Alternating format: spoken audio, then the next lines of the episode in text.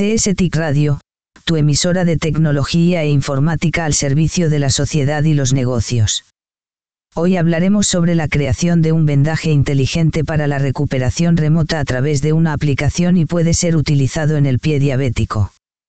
Investigadores en Singapur han desarrollado un vendaje inteligente que permite que los pacientes que tengan heridas crónicas sean monitoreadas de forma remota a través de una aplicación en un dispositivo móvil, lo que potencialmente le ahorra visitas al médico un equipo de investigación de la Universidad Nacional de Singapur ha creado un sensor portátil adjunto a un vendaje transparente para rastrear el progreso en la curación, utilizando información como la temperatura, el tipo de bacteria y los niveles de pH e inflamación.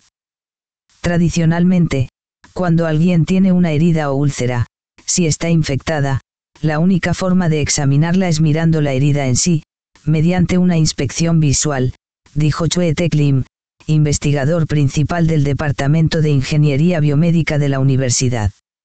Si el médico desea obtener más información, obtendrá el líquido de la herida y lo enviará al laboratorio para realizar más pruebas, dijo. Entonces, lo que estamos tratando de hacer es usar nuestro vendaje inteligente para reducir la cantidad de horas o días a solo unos minutos. La tecnología Becker permitirá a los pacientes convalecer más en casa y visitar a un médico solo si es necesario. El vendaje se está probando en pacientes con úlceras venosas crónicas o úlceras en las piernas causadas por problemas de circulación en las venas. La recopilación de datos por parte de los investigadores sobre las heridas ha sido efectiva hasta ahora, según Lim, quien dijo que el vendaje inteligente podría usarse para otras heridas, como las úlceras del pie diabético.